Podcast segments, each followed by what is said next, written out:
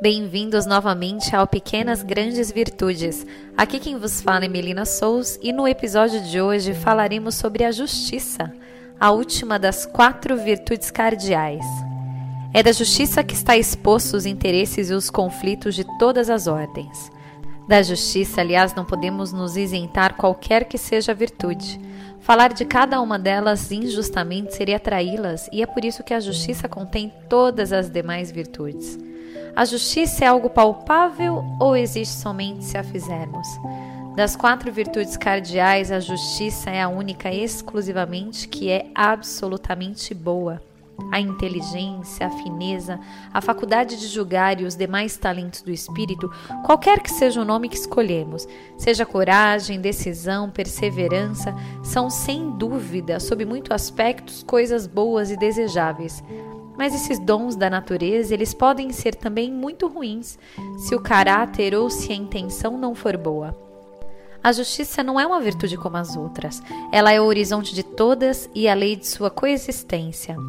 Aristóteles dizia que é a virtude completa onde todo valor a supõe e toda a humanidade a requer.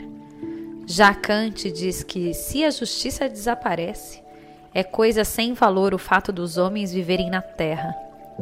Valeria então a humanidade, a felicidade, o amor, sem a justiça?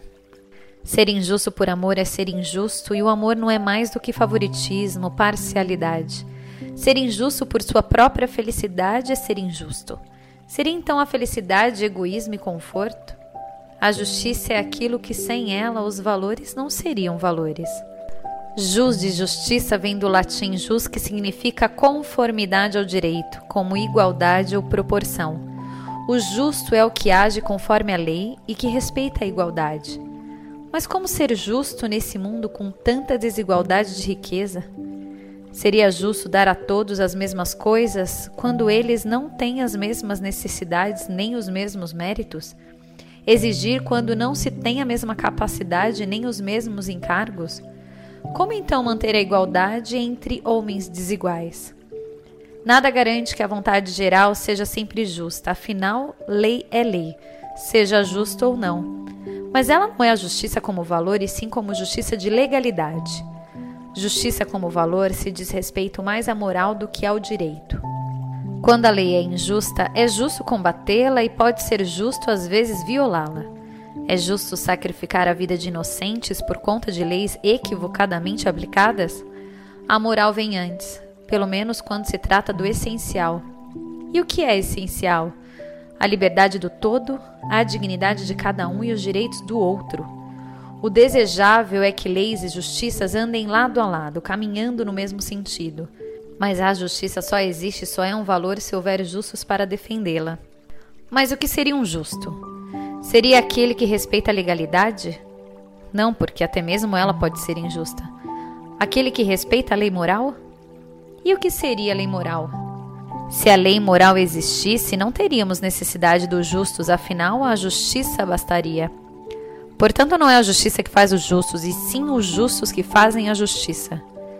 A justiça é uma virtude de ordem, sendo mais equitativa e de troca, ela se torna mais honesta. É a origem da palavra equidade, que seria o sinônimo de justiça se não fosse, sobretudo, a sua perfeição. A troca, para ser justa, deve efetuar-se entre iguais, ou pelo menos nenhuma diferença entre os parceiros.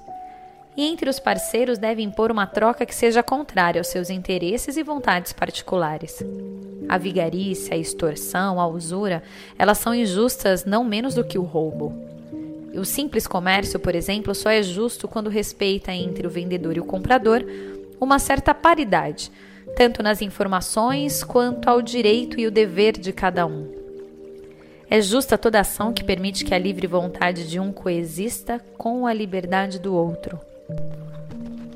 Mas quem pode desfrutar em toda justiça o supérfluo quando os outros morrem por não ter o necessário?